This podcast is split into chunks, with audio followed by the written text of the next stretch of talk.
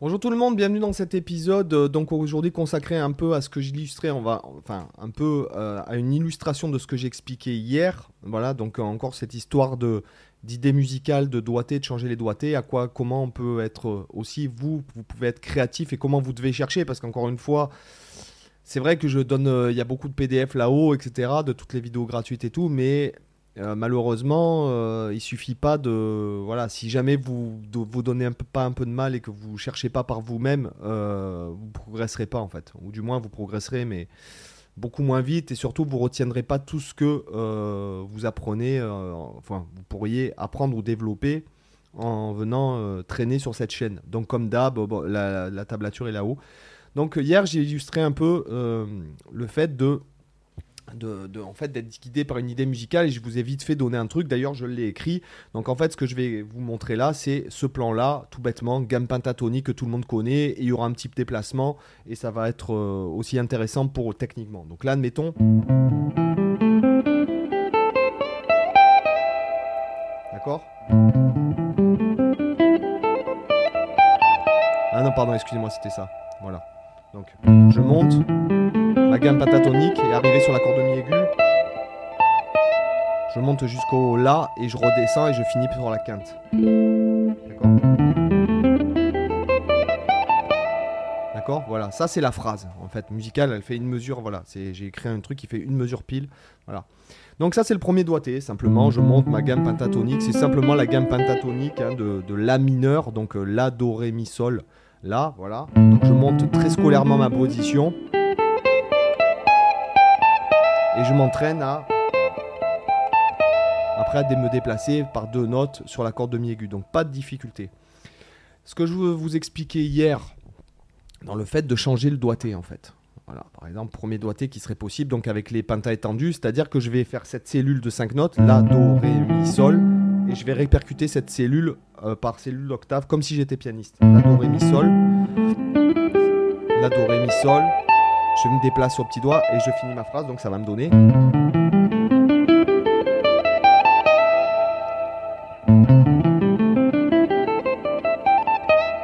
Voilà, j'ai joué exactement la même phrase de deux façons différentes. Donc voilà, par exemple, une façon de faire, ce qui peut être intéressant, et puis prendre que des fragments même. Euh, par exemple, comment je pourrais faire?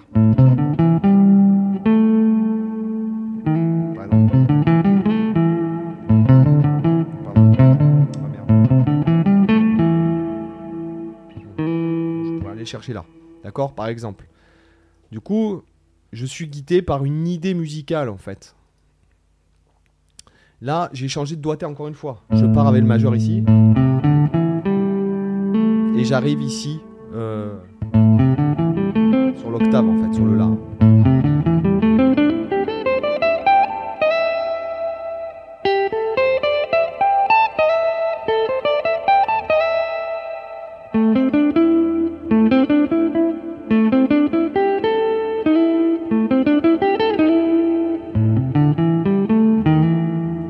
Voyez ce que je veux dire c'est et, et encore là, c'est que euh, trois façons de faire, mais j'aurais très bien pu le faire autrement, c'est-à-dire par exemple faire, euh, je sais pas moi.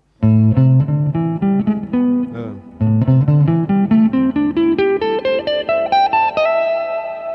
Ou alors faire.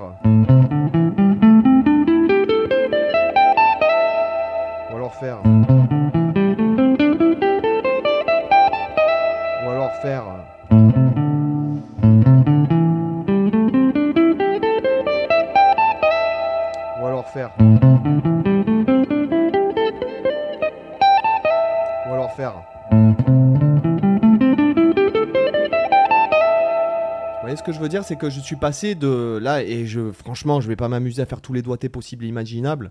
Il y en a qui sont effectivement beaucoup plus fonctionnels que d'autres, pardon.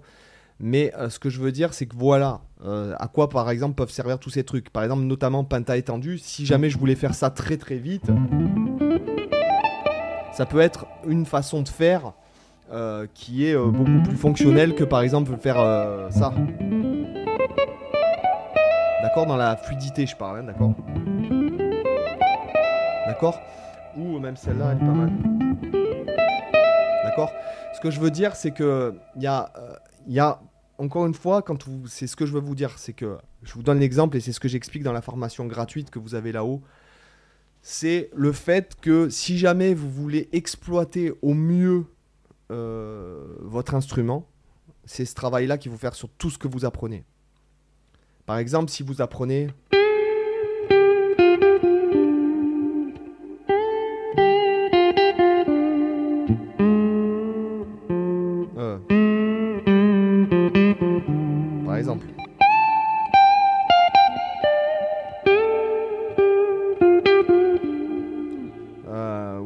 Euh.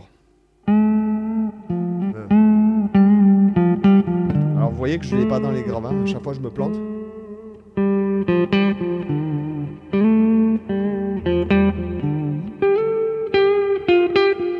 Je pourrais le faire encore.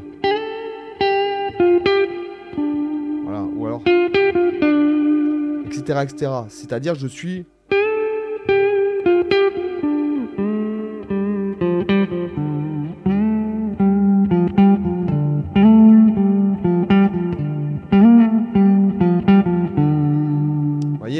Continuer, continuer encore et encore, encore. Ce qui fait que, à force de faire ce travail-là, que vous allez faire sur n'importe quoi que vous allez apprendre, vous allez chercher toutes les façons de jouer cette mélodie.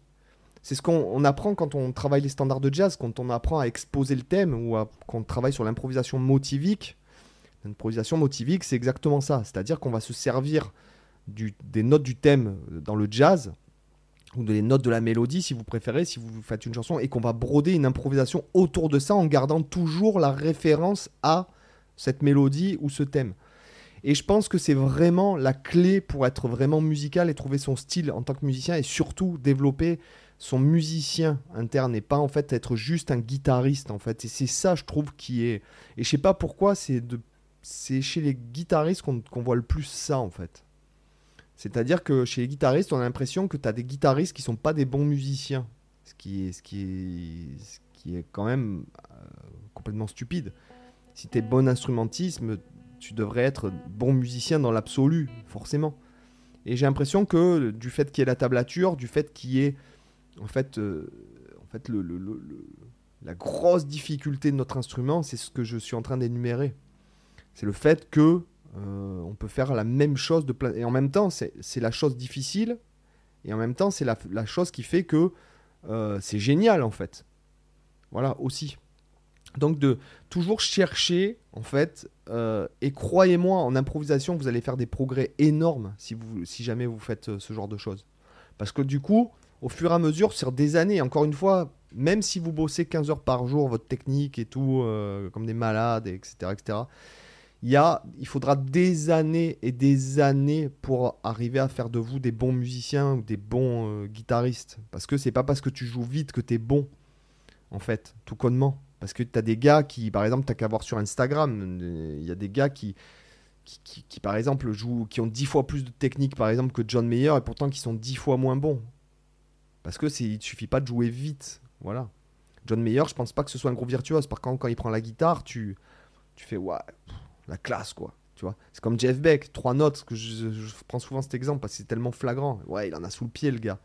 Tu prends un Slash, pareil. Je, je trouve, euh, par exemple, Slash qui est qui a, qui a pas forcément une grosse technique dans le sens où oui, c'est un mec qui arrive à jouer vite, etc. Mais c'est surtout rythmiquement et puis le toucher qu'il a qui fait que ça tue. Et en fait, c'est pareil, par exemple, bon, après il y a des gars comme euh, Pat Metheny et tout qui, qui sont des gars qui techniquement déchirent, euh, mais musicalement parce que c'est des gars qui ont réussi à construire l'un en même temps que l'autre. Hein, euh, voilà. Ce que je veux dire, c'est que il y a quand même, euh, voilà, je pense qu'il faudra quand même des années. Et puis, je pense qu'on on devient un bon musicien aussi grâce à ça, grâce à cette réflexion, grâce à une maturité d'esprit. En fait, que je trouve, c'est ce que je dis souvent, c'est que tout le monde, là, je suis sûr qui écoute, du moment qu'ils savent jouer sur un backing track, ils pourraient être des très bons guitaristes, mais simplement qu'en fait, euh, il y a beaucoup de gens qui m'envoient, et je, c'est pas pour euh, faire envoyer un- une punchline ou quoi que ce soit, mais il y a beaucoup, beaucoup de gens qui m'envoient des, Vous savez qu'il y a 1200 sur mon autre chaîne, il y a plus de 1200 backing tracks, je sais pas exactement combien il y en a, mais il y a beaucoup de gens qui m'envoient euh, ou qui me taguent sur Instagram ou sur TikTok où ils sont en train de jouer sur les backing tracks. Il y en a c'est extrêmement rare sur les milliers de personnes que j'ai vu jouer sur les backing tracks, il y en a un où je me dis, waouh, voilà. Et c'est problématique alors que les gars, ils ont grave de technique, ils ont du matos de fou, des guitares de fou, etc. Mais pourquoi en fait? Parce qu'en fait, ils se servent pas bien du matériel qu'ils pourraient déjà maîtriser, qui, qui devraient apprendre à maîtriser euh, jusqu'à fond, quoi.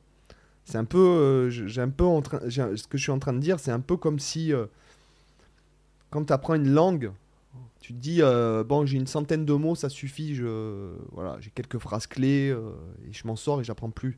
Et en fait non, c'est, je pense que voilà, il faudrait passer des heures. Même moi, j'ai beau vous dire ça, en fait, ce que je veux dire, pas même moi dans le sens où voilà, ce que je veux dire euh, où je, suis meilleur que les autres ou, pas, ou quoi que ce soit. C'est moi, par exemple, le premier quand je pratique, je me dis non, mais prends trois notes là. Et pourquoi, pourquoi tu, tu sonnes pas en fait? Pourquoi tu Bon, moi, c'est pas mon truc le blues, dans le sens où j'ai pas euh, grandi avec cette musique. C'est pas une musique que j'écoute euh, comme un malade. J'ai jamais été grand fan de, de, des gens dont tout le monde est fan. Par exemple, Gilmour, Hendrix et tout. Moi, j'ai jamais été trop fan. Moi, j'étais plus déjà quand j'étais petit Jimmy Page, par exemple.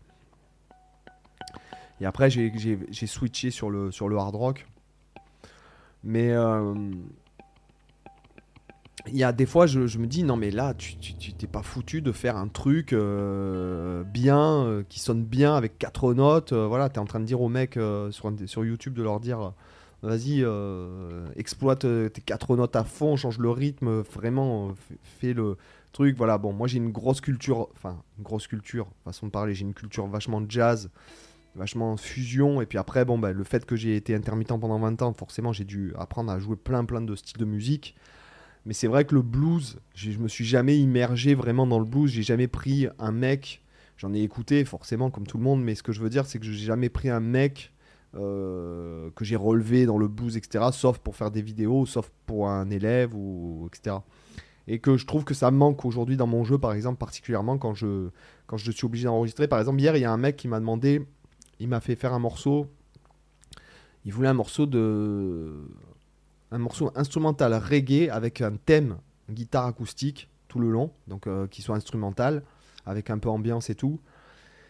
Et à la fin, il voulait un solo style Santana. Franchement, je m'y suis pris à plusieurs fois. Alors lui, je sais que ce client-là, il aime bien qu'à la fin du solo, euh, à la fin du morceau, en fait, il y ait beaucoup, beaucoup de notes, etc. etc. Donc euh, bon, euh, pas dans une version fusion, mais dans une version plutôt bluesy, etc. Et que par exemple, des fois, ben, je suis obligé de me reprendre, alors que quand par exemple j'improvise des solos de jazz, je, fais ça, euh, je fais souvent une seule prise. Voilà. Là, par exemple, je suis obligé de faire plein de prises différentes parce que mes bends, mon, vocabulaire, il est pas bon, parce que j'ai un vocabulaire blues très pauvre. Euh, c'est souvent ce que je suis en train de vous dire, c'est d'exploiter les choses, etc. Mais moi, en blues, par exemple, je suis, nul, quoi. Donc, en fait, je suis obligé de, de, me forcer à, appliquer moi-même mes trucs en me disant non, mais là, entraîne-toi, exploite cette, cette, idée, etc. Voilà, donc c'est ce que je veux dire, c'est que je l'applique encore à moi quand je, quand je pratique. C'est vrai que par exemple les bends et tout, mes bends je les aime pas. Euh, je dois pas être le seul d'ailleurs, parce que c'est vrai que j'ai une position comme ça, mais machin est.